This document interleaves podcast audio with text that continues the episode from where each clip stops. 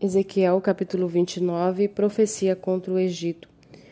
No décimo ano, no décimo mês, aos doze dias do mês, a palavra do Senhor veio a mim, dizendo: Filho do homem, vire o seu rosto contra Faraó, rei do Egito, e profetize contra ele e contra todo o Egito. Fale e diga: Assim diz o Senhor Deus: Eis que estou contra você, Faraó, rei do Egito, crocodilo enorme, deitado no meio dos seus rios. O que diz o meu rio é meu, eu o fiz para mim mesmo, mas eu porei anzóis em seus queixos e farei com que os peixes dos seus rios se apeguem às suas escamas. Vou tirá-lo do meio dos seus rios, juntamente com todos os peixes dos seus rios grudados nas suas escamas. Vou lançá-lo no deserto, você e todos os peixes dos seus rios. Você cairá em campo aberto, não será recolhido nem sepultado. Eu darei como alimento aos animais selvagens e às aves do céu. E todos os moradores do Egito saberão que eu sou o Senhor. Porque os egípcios se tornaram um bordão de caniço para a casa de Israel. Quando os israelitas o pegaram com a mão, você rachou e lhes rasgou o ombro. Quando eles se apoiaram, você quebrou, fazendo tremer os lombos deles. Por isso, assim diz o Senhor Deus: Eis que trarei sobre você a espada e eliminarei de você pessoas e animais. A terra do Egito se tornará em desolação e deserto. A terra do Egito. E saberão que eu sou o Senhor, porque você disse: O rio é meu, eu o fiz. Eis que estou contra você e contra os seus rios. Farei da terra do Egito um deserto, uma completa desolação, desde Migdol até Sevene até as fronteiras da Etiópia.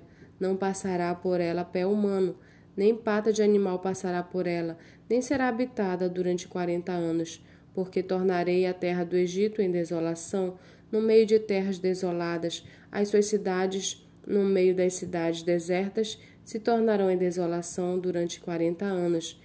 Dispersarei os egípcios entre as nações e os espalharei por outras terras.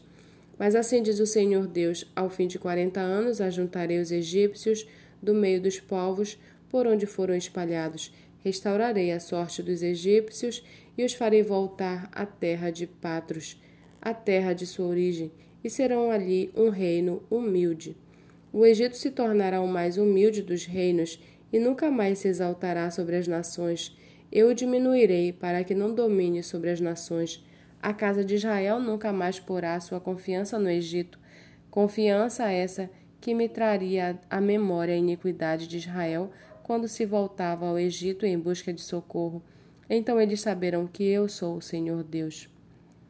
No vigésimo sétimo ano, no primeiro mês, no primeiro dia do mês, a palavra do Senhor veio a mim dizendo: Filho do homem, o rei Nabucodonosor da Babilônia conduziu seu exército numa difícil, num difícil ataque à cidade de Tiro. Todas as cabeças se tornaram calvas e todos os ombros ficaram esfolados. Mas nem ele nem o seu exército receberam qualquer recompensa pelo esforço que fizeram.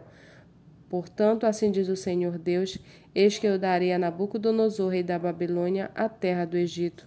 Ele levará sua multidão, tomará o seu despojo e roubará a sua presa e isso será o pagamento para o seu exército.